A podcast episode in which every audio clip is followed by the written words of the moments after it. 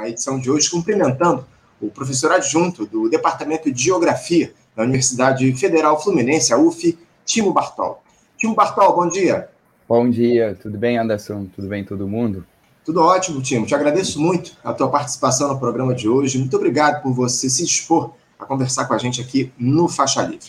Timo, seguimos aí uma trajetória de recuperação do, dos, dos estragos que foram deixados aí durante os últimos quatro anos, conta da gestão de Jair Bolsonaro. Né? Um período que nos retirou esperanças, nos fez retroceder séculos, colocou o Brasil como párea internacional. Fica até difícil, Timo, posicionar na história o que tivemos durante a gestão do ex-capitão e o presidente Lula vai tendo de enfrentar inúmeras dificuldades para tirar o país do buraco. Como essa é a primeira vez que a gente conversa aqui no programa, Timo, eu gostaria que você começasse nos posicionando como é que você enxerga esses últimos, talvez, sete anos da história do nosso país, desde aquele processo que culminou com o impeachment da presidente Dilma Rousseff até a ascensão de uma figura que representa o que há de pior, caso do Jair Bolsonaro. O que é que nos levou a esse cenário, Timo? Anderson, uma, uma, uma pergunta bastante complexa, né? Mas eu vou tentar responder. Primeiro, obviamente, me apresentar brevemente, né? Agradecendo o convite, poder estar aqui compartilhando. E eu me apresento brevemente para que seja né, é, melhor é, possível para os ouvintes né, e quem vai é, assistir depois poder entender o, o, meu ponto de partida. Por um lado, eu sou do norte global, né, eu venho do norte da Alemanha, mas a minha vivência de 15 anos para cá está numa periferia urbana, né? Eu moro na Maré, na zona norte do Rio, e acompanho de perto os movimentos sociais de base. Então, eu estou nos territórios, né, nas periferias, e a partir dali, olhando para o mundo. Né? Então, tem um olhado norte global que vira um olhado sul global e, e se transforma num, num, olhar a partir das periferias, né, junto com as pessoas em luta. Né? E, ao mesmo tempo, na geografia, na UF, eu tenho a oportunidade de conversar geopolítica porque eu ministro uma disciplina que é a Geografia dos Blocos Mundiais de Poder, desde 2019. Então, venho aprendendo muito com os estudantes, que é uma turma multidisciplinar, jornalismo, relações internacionais e economia, nessa tentativa de exatamente entender melhor como responder a essas questões, né, Anderson? Como essa, o que vem acontecendo no Brasil, o que vem acontecendo no mundo, né? Quando a gente pensa sobre os últimos sete anos, acho que a gente, obviamente, precisa também pensar o que, que estava acontecendo antes, né? E uma das primeiras coisas que talvez seja importante entender é que é, o governo PT era um governo PT-PMDB. Então, uhum. desde o início que Lula governou, foram alianças muito complicadas, certo? Né? É, a gente teve setores né, na política, né, de forma decisiva, é, que fizeram com que é, muitos projetos mais progressistas talvez não pudessem avançar. Uma outra questão em relação ao progressismo né, talvez seja essa relação com a, a, as escalas, né, uma questão de megaprojetos, né, é, muito aprecio por megaprojetos, né, isso tem colocado as periferias no lugar de recuo, né, porque o capital ele está avançando sobre as periferias em termos gerais. Quando a gente olha para a política a partir de um olhar é, sistêmico, porque na geopolítica crítica a gente vai olhar a partir de um olhar, por exemplo, do sistema mundo, né, o Wallerstein ali, uma figura importante para compreender as relações a nível internacional.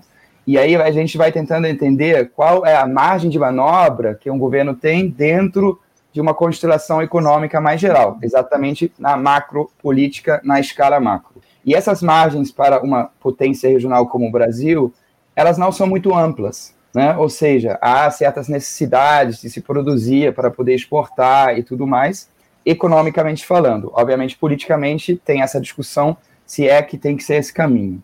Os últimos sete anos, é, principalmente o governo Bolsonaro, né, ele foi, obviamente, resultado né, de um processo de desvínculo é, de grandes grupos sociais, de um processo político, de um debate, porque como é que é possível que muitas pessoas votam nesse projeto político que não defendeu seu próprio, seus próprios interesses. Né? Eu estou falando das classes mais populares e das classes baixas, pessoas não brancas que apoiaram esse projeto de governo.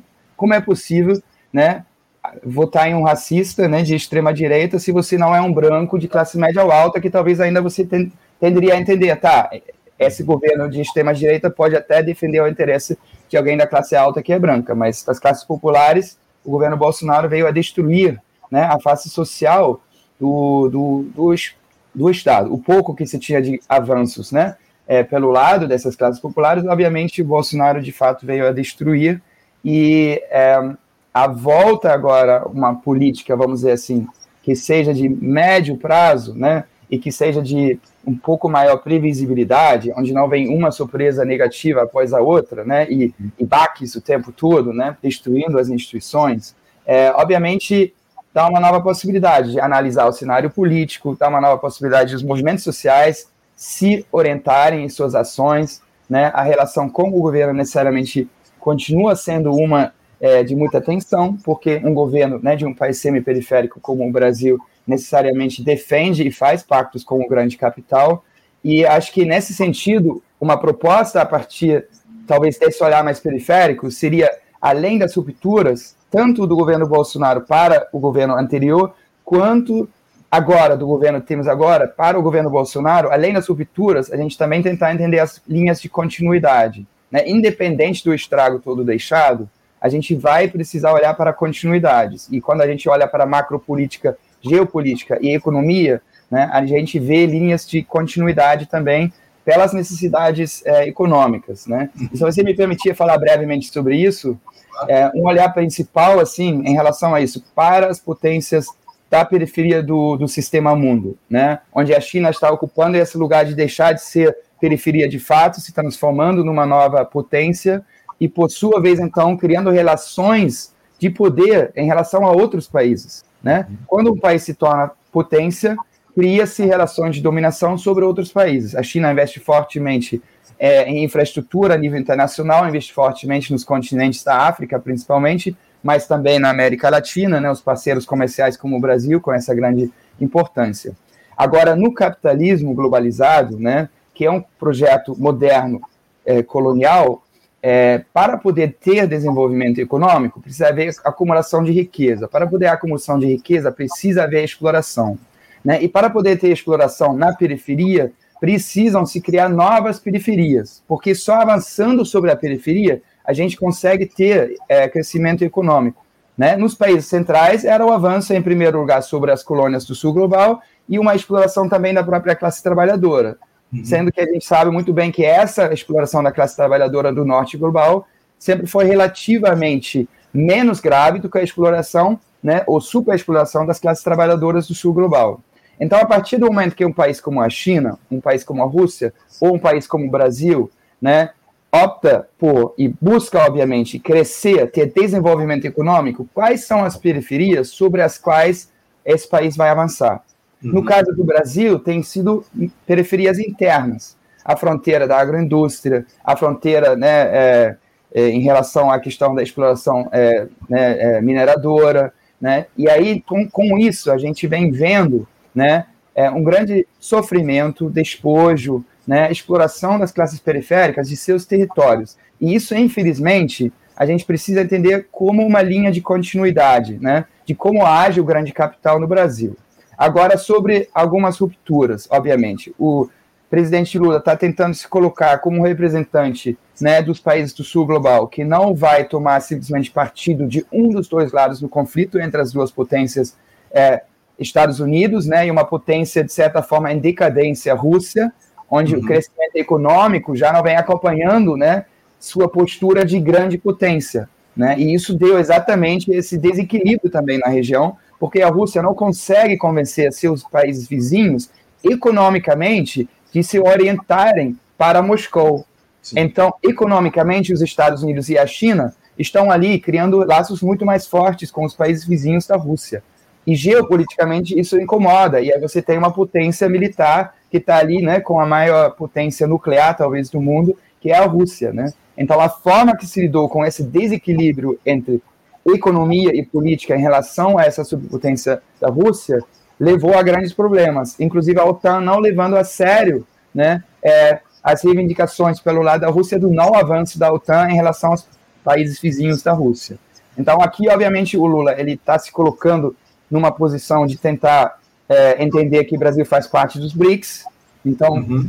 vai romper a relação com a Rússia, Aí se coloca talvez num lugar que não precisava se colocar necessariamente, de, de dizer a Ucrânia também é culpada, porque isso pode ser é, um pouco arrisca, arriscado, né? porque é, outros países podem entender isso, grandes países, né, que também poderiam avançar sobre países vizinhos, porque afinal há uma reinterpretação disso, sendo que a gente precisa continuar criticando os Estados Unidos, que é um uhum. país potência que faz esse tipo de movimento sem ser criticado duramente e sem sofrer consequências. Então é uma relação muito complexa ali em termos geopolíticos. E o Brasil, né, para se colocar numa relação com isso, obviamente uma coisa seria olhar para o continente latino-americano, né, para fortalecer as relações com outros países e precisa olhar para as contradições internas, né, para tentar ver como avançar menos, né, e de forma menos violenta sobre suas próprias periferias. Né? Isso seria mais uma introdução, um olhar introdutório, assim, Anderson. Uhum. Timor, é, uma, depois dessa tua longa análise a respeito da conjuntura aqui do, do, país, a conjuntura internacional, essa é uma análise geopolítica importante que você fez aqui para a gente. Eu queria que você falasse um pouquinho a respeito, ou aprofundasse, na verdade, essa, essa visita aí, né, que talvez seja o assunto mais importante do momento aqui no nosso país, essa visita do Lula à China, depois, evidentemente, do 8 de janeiro, né, aquele, aquele episódio lamentável que a gente teve no 8 de janeiro, mas essa visita do presidente Lula à China talvez seja aí o, o segundo ato mais importante desse início de governo Lula, porque muita gente se surpreendeu, Otimo, com o posicionamento assumido pelo petista, deixando um pouco de lado aquele seu costumeiro pragmatismo, pelo menos nas palavras, né? Como é que você vê os efeitos, Otimo, dessa ida do chefe do executivo lá à Ásia, as declarações que ele deu a respeito da necessidade de superação do dólar enquanto moeda utilizada para transações comerciais entre os países que compõem os BRICS, as críticas que ele acabou fazendo também aos Estados Unidos, como é que isso se coloca na relação do Brasil com o país norte-americano? Você acha que o Lula acaba dificultando de alguma forma o diálogo é, com o Joe Biden, presidente dos Estados Unidos? Bom, acho que em primeiro lugar, pensando novamente nessa lógica de linhas de continuidade, né? De certa forma, o que o Lula vai colocar quando né, critica é, essa predominância do dólar e vai pensando em como esses, os países do sul global poderem se colocar de uma outra forma em relação a essas questões onde os países do norte global dominam tanto, né?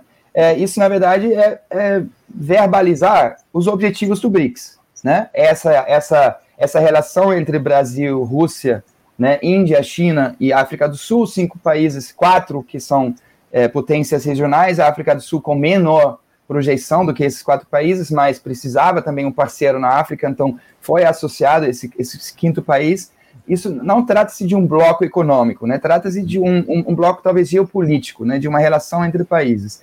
Então, com a criação, por exemplo, né, do, do Banco dos BRICS, já há alguns anos atrás, vários projetos que visam ali tentar se opor, de certa forma, né, aquilo que a gente tem como os grandes articuladores das relações de poder a nível internacional, né, ou também executores né, de decisões, Banco Mundial, o Fundo Monetário, né, que onde quem predomina são os países europeus e os Estados Unidos, né, e aí a gente tem ainda o G20 e o G7, né, uhum. se a uhum. gente pega quatro é, agrupamentos ali, né, que definem muito os rumos da geopolítica. Então, de certa forma, talvez o que tenha sido corajoso do Lula foi ir num encontro internacional como né, presidente do Brasil e simplesmente assumir essa, essas tentativas né, dentro dos BRICS e desses, entre esses países dizer, olha, queremos ser menos dependentes do dólar, isso significa queremos é, talvez fortalecer uma moeda que a gente possa usar mais entre, né, no comércio entre os nossos países, tornar menos dependente a nossa moeda,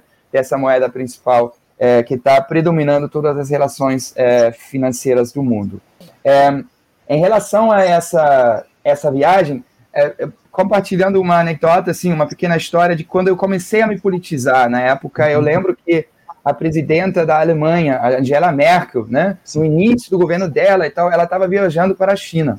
E era uma comitiva, e quando eu olhei, eu me reparei que era um avião cheio de empresários. Uhum. É, e aí a viagem dela, quando alguém do Ocidente viaja para a China, sempre tem essa coisa, direitos humanos, coisas do tipo, mas ao mesmo tempo estava levando, e foi o que o Lula fez agora. E as comitivas, elas são exatamente uma, uma possibilidade muito interessante de perceber o que está em negociação entre países. Né? Se a gente pega quem viaja e é do campo político, quem viaja é do campo meramente ou principalmente econômico. Né? E aí, nessas comitivas grandes, muitos acordos são assinados entre empresas, né? E aí essas empresas têm sua base, sua importância principal no país, obviamente, a partir do qual viajam junto com o uhum. presidente. Mas essas empresas não são apenas brasileiras, são empresas, obviamente, né, é, de, geridas ou digeridas pelo capital internacional. Então, apenas né, é, se utilizam de uma questão aí de defesa de um interesse de um Estado-nação para poder né, defender seus interesses a nível internacional. Então, acho que isso é muito importante é, reforçar também. Uhum. Em relação aos Estados Unidos, é, talvez, é, é, acho que duas questões. Uma seria pensando como o Lula, a, a margem de manobra do Lula no, no momento de se posicionar de forma progressista dentro do Brasil. Né? Essa margem de manobra ela é pequena porque as alianças que foram necessárias para voltar ao poder eram muito em direção ao centro.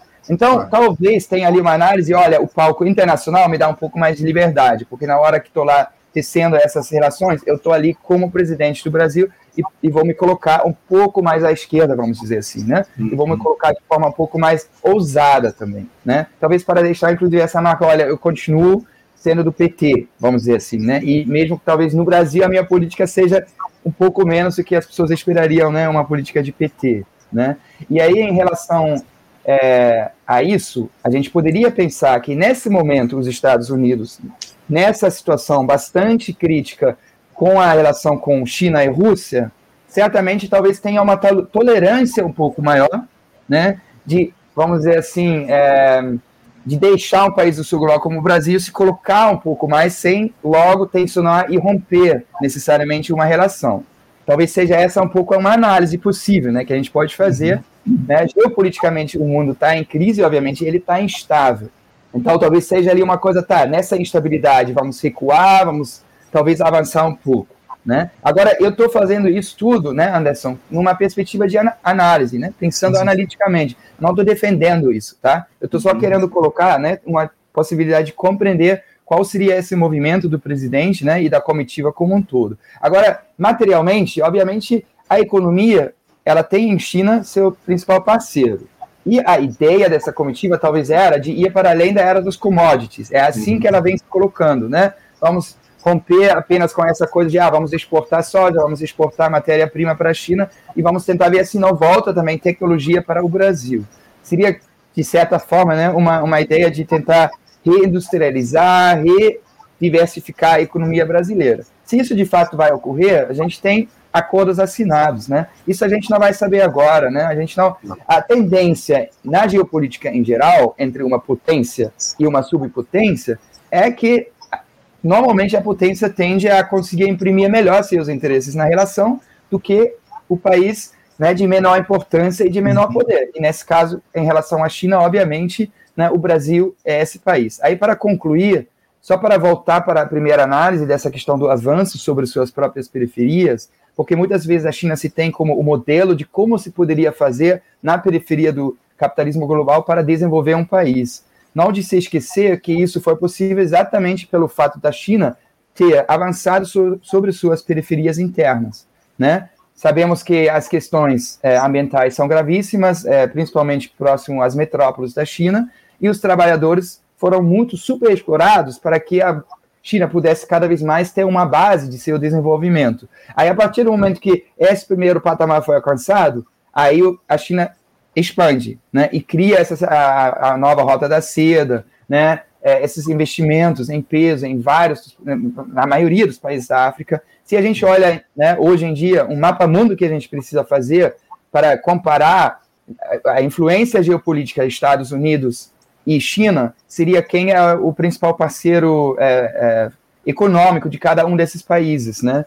E o vice-versa, qual dos países do sul global tem ou a China ou os Estados Unidos como principal parceiro econômico. E a gente vai ver como a China ganhou uma importância, uma projeção é, importantíssima. Aqui, qual é uma questão de tensão para os próximos anos? Os Estados Unidos continuam se vendo, se tendo como né, a polícia do bem do, do, do mundo, né, se coloca nesse lugar, tanto que o Ocidente não entende que a OTAN é um pacto militar que ameaça também, o uhum. tempo inteiro na mídia, né? Na, a, o Ocidente ele ficou cego nesse olho. Ele, por conta do conflito Ucrânia-Rússia, a autopercepção de que a OTAN é um, um, clubezinho do bem. Mas quando você, obviamente, tem um, um, pacto militar com a maior potência do mundo, não tem como você ter uma percepção de que não é um pacto que ameaça, que ameaça outros países que não fazem parte do pacto. Porque a maior potência, necessariamente nessa perspectiva sistema mundo, ela vai ter uma relação agressiva com outras regiões do mundo. Senão ela não se mantém no lugar de potência. Né? Isso, é, isso, é, isso é fato.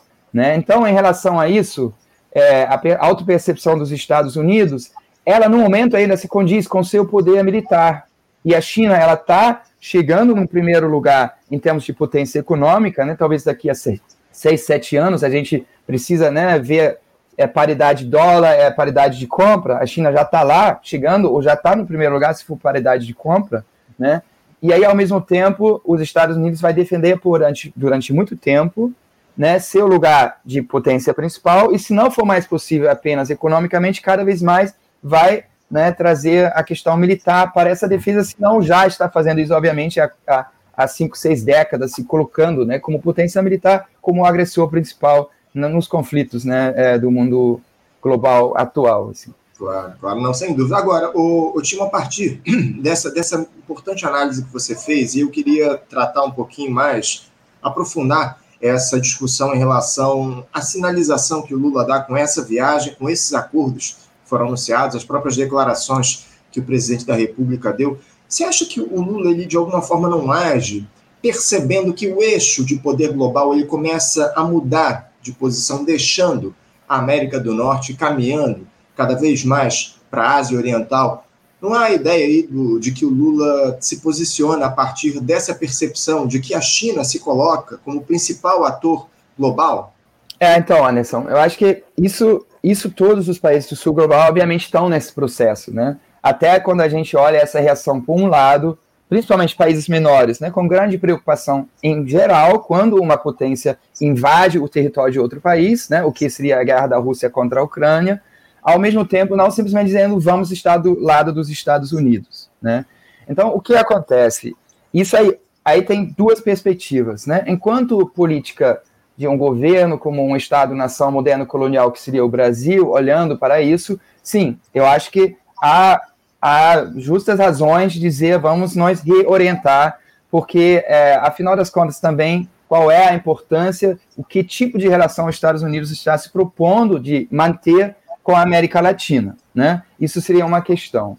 Agora, uma outra questão é, se a gente pensa mais agora a partir de como se posicionar em relação a disputas geopolíticas entre potências, a gente precisa novamente entender essa questão mais sistêmica. Não a potência do bem, uhum. não a potência com boas intenções, a potência que consegue operar melhor conforme seus interesses e a potência é, que consegue, né, com, com menos eficácia, é, operar com, conforme suas, seus interesses. Então, é, é, eu vou dar um exemplo, né? Vamos, enfim, a gente tem N exemplos, né? É, uma pandemia surge a partir de questões de relações entre ecossistemas e produção em massa de animais, né, numa região da China, e uma das reações, talvez, já em curso, da China é investir em peso em né, criação em massa de animais no sul da Argentina, na Patagônia.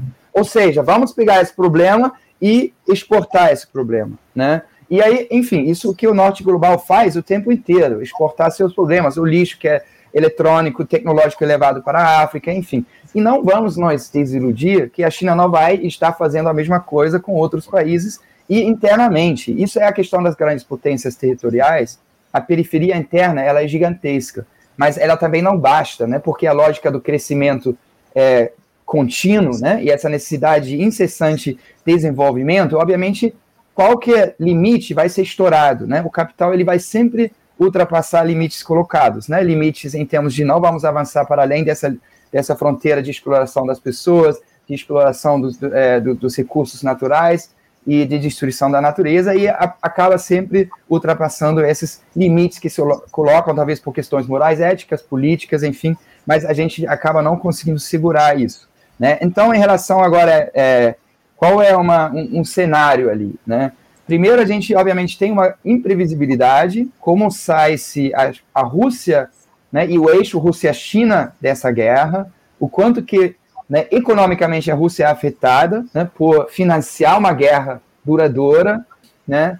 Ao mesmo tempo, a gente não tem ainda a previsibilidade como a Europa se sai desse conflito todo, cada vez mais submetido aos Estados Unidos ou aí uma tentativa do próprio Macron, né, dizer não, mas a Europa precisa ser um pouco mais Europa. Né? E aí a França se posicionando de forma diferente em relação à China do que a Alemanha, por exemplo.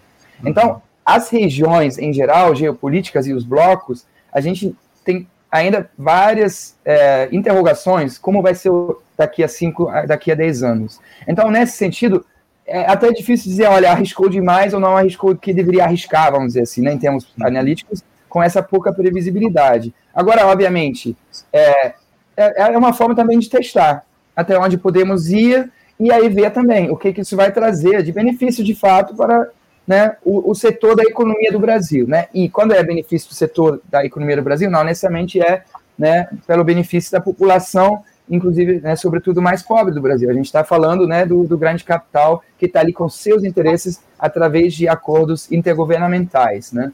E aí eu acho que o que vai ficar para a gente acompanhar e observar vai ser o quanto que né, na América Latina os países conseguem também se relacionar, qual é o papel de um Mercosul ali, né, dentro dessas relações, a relação Brasil-Argentina com outros países da América Latina, porque certamente um Brasil isolado, ou, ou não isolado, mas protagonizando sozinho né, uma, uma reorientação em termos de é, mais China, menos Estados Unidos, talvez, por exemplo, seria com certeza muito mais arriscado do que fazer isso de forma um pouco mais orquestrada, né, ali combinando com outros países, né, quais seriam né, essas, essas possíveis relações interblocos e interregiões. Né? E, novamente, só reforçando, Anderson, sempre importante né, essa perspectiva é, analítica quando a gente pensa sobre isso, porque eu falo a partir de um olhar né, dos territórios periféricos. Em relação a isso, para complementar e trazer essa perspectiva também, numa disputa entre potências geopolíticas, né, China e Estados Unidos, não há lado de se colocar, não há um lado,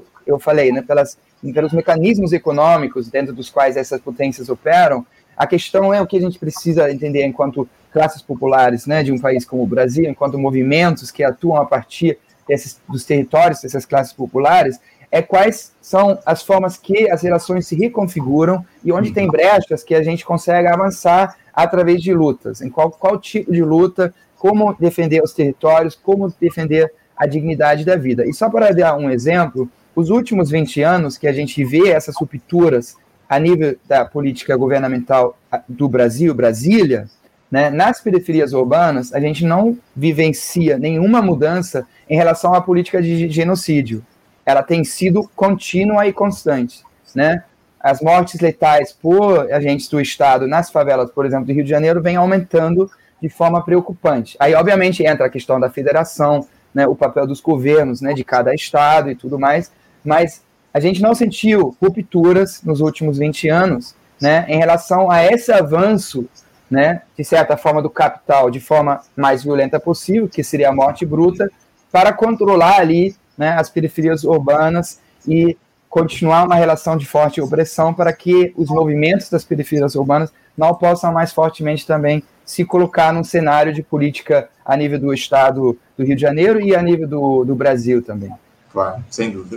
Ô, Timo, eu queria te questionar agora a respeito do seguinte, porque eu tenho lido aí nos últimos dias alguns analistas ressaltando que essas sinalizações aí que o presidente Lula deu na visita dele à China, com acordos, declarações, o colocam em uma perspectiva anti-imperialista como um, nunca antes na história, que isso deixaria em uma posição de maior destaque enquanto liderança dos países periféricos você está de acordo com esse tipo de análise, Otibo? Lula assume, de fato, uma posição anti-Estados Unidos, por exemplo, a partir desse movimento que ele fez? Sim. Bem, Anderson, acho que ali é importante até para uma certa transparência, né, quando a gente faz esse tipo de discussão.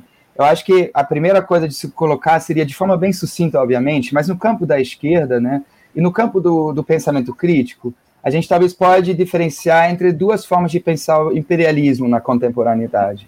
Né? Uma forma seria imperialismo é o que a maior potência do mundo faz. Né? Estados Unidos é imperialista e as relações, as formas de opressão e tudo mais seria o imperialismo. Agora, há uma outra leitura que vai olhando para as relações interestatais, que vai considerar que no mundo há imperialismos, no plural. Né? Uma Alemanha, é um país subimperialista, a Rússia tem interesses imperialistas sobre seus países vizinhos, a China é uma potência que tem interesses imperialistas sobre seus vizinhos. Aí depende de como a gente define imperialismo, né? É, então, qual é a questão? Em relação a essa ideia, ah, tudo que Estados Unidos faz é imperialista, obviamente a gente pode dizer que qualquer movimento contra os interesses dos Estados Unidos seria um movimento anti-imperialista. Uhum. Né? Quando a gente parte mais dessa noção de imperialismos no plural, esse movimento ele só é possível porque se cria uma aliança com uma outra potência que também age dentro de uma lógica imperialista. Qual é essa lógica imperialista? É um país né, é, avançar sobre a soberania de outro país. Né? Isso, obviamente, de forma mais bruta e violenta, seria uma guerra onde se invade um território alheio, né? se, se, se rompe com regras internacionais, acordos internacionais de soberania entre os estados. Né?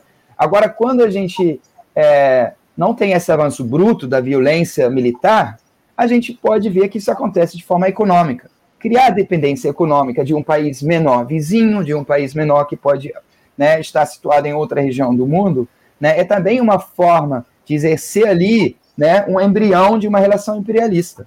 Se a gente for ver qual é a relação, por exemplo, da França e da, é, da Grã-Bretanha com a África, a gente não pode entender essa relação, essa prepotência de se colocar de forma militar nesse continente, sem entender o passado colonial, de onde uma França, um país né, de tamanho médio da Europa, assim, né, 40 milhões de habitantes, de onde vem essa postura de dizer, olha, nós vamos nos meter em qualquer conflito militar que tem ali na África e, e por aí vai. Por que, que a França faz isso? Porque tem o histórico moderno colonial, né, é uma potência colonizadora, e ela continua exercendo uma relação imperialista, porque manteve muitas relações de dependência com esses países. Então, nessa perspectiva, sim, anti-Estados Unidos acompanham essa leitura, mas você já percebeu pela forma que eu coloquei esse argumento agora, que eu acho que é mais viável principalmente nessa leitura a partir dos movimentos sociais e da luta de classes desde abaixo, a gente considerar que a gente vive num, numa constelação interestatal onde há uma disputa entre imperialismos. Ou seja, a, a guerra da Rússia contra a Ucrânia não é um avanço numa luta anti-imperial. Em primeiro lugar, é mais uma guerra sangrenta, onde quem morre são os trabalhadores dos dois lados, né? os trabalhadores militares e os trabalhadores sendo atacados no, no terreno da Ucrânia, né? E aí, é, eu não sei se né, a gente acompanhou esses movimentos, por exemplo, quando a Rússia renovou ali, né, o chamado de recrutamento, né? Que muitos russos jovens tentaram fugir da Rússia. Uhum. E não é à toa, porque porque querem salvar sua vida e não concordam necessariamente com essa guerra que está ocorrendo ali, porque muitos, né, muitas famílias, muitos russos têm relações familiares e de amizade com ucranianos, porque obviamente tem uma história em comum, tem muitas relações ali. Então, uhum. essa própria criação de, de, de, de, dois territórios, né, que são antagonistas militares, é uma construção muito difícil para se entender pelo lado do povo, né? E aí, obviamente, uma vez que você entra numa lógica de guerra, aí fica cada vez mais difícil conciliar, porque você cria duas realidades, né? O olhar a partir de uma, um mundo né, russo, hoje em dia, para esse conflito, para o mundo geopolítico, é, parece ser a realidade da Lua, enquanto que o olhar né, para esse conflito da Europa e dos Estados Unidos, para essa relação parece ser de Vênus, ou seja, parecem né, dois contextos totalmente diferentes para os quais se olha, enquanto que é um contexto só. Mas as narrativas são de guerra, e narrativas de guerra são completamente distantes de qualquer tentativa de compreensão. É simplesmente operacionalizar e cooptar a questão de divulgação de informação para seus próprios interesses. Então, aí, para voltar a essa questão principal que se colocou, é, o eixo China-Rússia, o eixo China-Brasil, o eixo. Aí que está. Qual é o eixo China-Índia nessa história, né? Então, precisa também pensar o Brasil com a Índia, o Brasil com a Rússia. Como é que vai ser essa relação? Como é que vai ser essa relação entre subpotências? Né? Isso é uma questão importante a gente acompanhar e também é, nos próximos anos como a China vai se relacionar com seus vizinhos. Por exemplo, se a tendência vai ser de tentar avançar mais nesse conflito com o Taiwan, por exemplo, né, um conflito maior regional da Ásia provavelmente é programado. Né? O Japão, como reagiria em relação a isso? Uma Coreia do Sul, a Austrália, né, a Oceânia, que aconteceria se houvesse esse, esse movimento. Então também precisa sempre essa questão. Estamos vivendo num mundo geopolítico muito instável. Então, cada movimento, obviamente, precisa ser muito bem pensado pelo lado dos governos. Eu não acho que extrapolou, eu não acompanharia aí setores liberais, né, que acham que qualquer olhar tem que ser para os Estados Unidos, né, qualquer ruptura com os Estados Unidos. Não, eu não estou de forma alguma nesse campo. Uhum. O que eu estou colocando é que a gente precisa entender que as, os Estados-nações interagem entre si, seguindo seus próprios interesses em primeiro lugar. Né? E aí a gente precisa entender quais são esses interesses com os países que o Brasil se relaciona, nesse caso a China, né? qual, é, qual é o projeto de poder, né? o que, que a China pensa né? em relação... E aí a gente precisa pensar, por exemplo, sobre a vida que se vive na China, né? a relação do governo com sua população, né? o quanto que é possível não se expressar politicamente, formar grupos de interesses ali em termos de partidos, é, grupos é, políticos que querem se expressar, movimentos sociais. É esse tipo de relação Estado-população, por exemplo, que a gente gostaria de ter no Brasil. É esse tipo de relação societária que a gente, por exemplo, pensa para o mundo futuro. Né? Porque quando a gente pensa potência, que está em expansão, obviamente é um projeto que tende a ser exportado junto, né? O que a gente mais critica, né, do imperialismo estadunidense é o quanto que ele vai avançando e sempre usou a cultura como um projeto de difusão, né, de seu poder, o cinema hollywoodiano, né, sempre defendendo os Estados Unidos como grande agressor, seja que for, mas sempre como herói. Então, como é que a China também pretende segurar seu projeto de poder futuramente né? E aí a gente precisa olhar para as relações internas também, né, do, da China. Claro, sem dúvida. O, Timo, para a gente fechar aqui o, o, nosso papo, essa postura do Lula, ela de alguma forma não acaba prejudicando a posição dele enquanto liderança política aqui no Brasil? Porque a, além de a turma da extrema-direita classificá-lo lá como comunista, enfim, agora ele acaba ganhando de alguma forma uma oposição da mídia dominante, de uma enorme parcela aí daqueles que o achavam uma boa alternativa ao Bolsonaro a partir dessa aproximação com a China. Ainda que essa seja, evidentemente, uma ação importante do Lula para marcar posição de alguma forma, não há o risco de isso acabar empurrando o Brasil, de alguma forma, para o bolsonarismo? É, eu acho que uma primeira coisa seria a gente pensar que a mídia né, corporativa, né, e a gente não tem canais de mídia importantes que seriam públicos no Brasil de grande alcance, né? Então, a primeira coisa, a mídia é corporativa, né? É, isso é muito importante sempre reconhecer. A segunda observação seria, é, a partir do momento que os interesses defendidos pela mídia corporativa não são mais defendidos por um governo, começa a ter essa tensão entre quem governa e quem é responsável né, é, pelas ideias defendidas nessa mídia corporativa. Então, eu tendo a pensar que nenhum governo que tenta avançar sobre questões sociais, no sentido progressista, e quer avançar com pautas importantes para a população, sobretudo pobre do Brasil, nenhum desses governos conseguiria manter uma boa relação com a mídia corporativa durante um governo de quatro anos. Seria impossível. Hum. Né? Isso seria uma primeira questão. Agora, é, a questão seria pelas, por quais razões você vai criar essa tensão. Né? Você vai, é, enquanto governo, né, arriscar por questões menos fundamentais, você vai dizer, olha, isso é fundamental. A gente precisa recuperar os direitos trabalhistas perdidos, a gente precisa é, recuperar, proteger né, as terras indígenas, inclusive avançar com a demarcação, a gente precisa realmente né, reinverter a lógica pela qual a boiada passou pelo Brasil nos, nos anos uhum. do governo Bolsonaro, né, proteger os territórios, proteger né, é, é, a natureza, de certa forma, o pouco que dela resta né, no, no, no Brasil. E aí, em relação a isso, isso seriam pautas, na minha leitura, que valeria a pena arriscar né, a relação com a mídia corporativa, porque são pautas que precisamos de, precisamos de avanço, senão não precisaria nem se dar o nome de, de governo de centro-esquerda, né, porque senão a gente abandonaria a ideia de esquerda em qualquer ideia de governo, se não pelo menos tivesse a proposta. Né, se tem ou não, aí é outra discussão, e como conseguir alcançar os objetivos né, de alcançar maior justiça social e ambiental é uma outra discussão. É, o que seria agora uma, uma, uma questão. É, seria pensar, talvez, como fortalecer a mídia pública, e não uma mídia é, cooptada, não uma mídia que vai, durante quatro anos, defender o PT como se fosse um canal de TV do PT. Porque, se isso for o caso, outro governo que vem pela frente fará a mesma coisa. Né? Então, quando a gente defende algo né, dentro do ambiente público, a gente precisa defender isso entendendo que em outro momento vai ser outro. E se esse outro fizer igual a gente, a gente vai concordar vai discordar?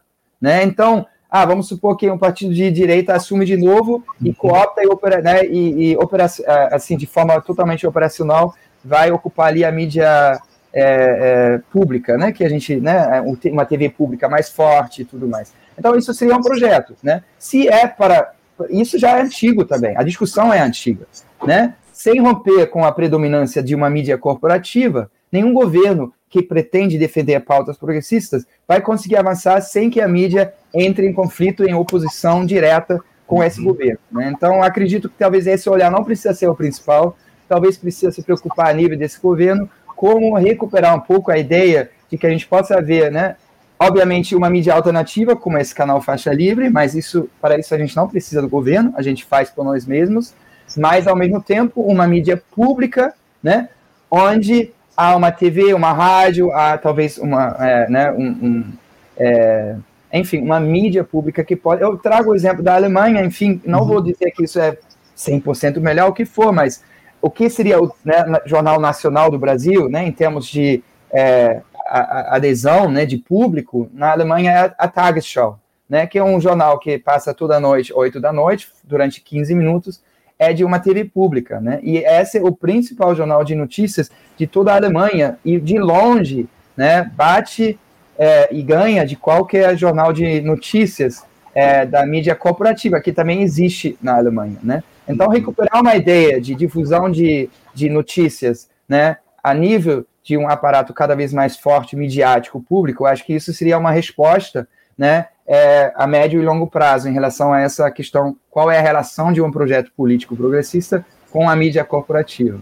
É, mas infelizmente eu te confesso, o time vejo com, com, muita dificuldade aí o Lula fazer esse debate a respeito das comunicações, da democratização das comunicações aqui no nosso país. É algo que a gente já vem cobrando aqui há, há anos e infelizmente nada é feito nesse sentido. A gente espera, acima de tudo, que haja uma mudança nessa trajetória da gestão Lula, que se valorize os canais públicos, os canais independentes, enfim, deixando um pouco de lado a mídia corporativa aqui no nosso país, que provoca, a gente sabe muito bem os interesses que essa turma defende já há décadas aqui no nosso país. Timo, um prazer conversar contigo aqui no programa. Quero agradecer muito a tua presença aqui conosco no Faixa Livre. Certamente a gente vai voltar a dialogar em outras ocasiões aqui no programa. Te agradeço muito mais uma vez. Uma ótima semana para você e a gente te deixa aqui nosso abraço forte. Obrigado, Anderson. Foi um prazer e vamos seguir em diálogo. Muito obrigado mesmo pelo espaço. Obrigado, Timo. Um abraço, gente. Até a próxima.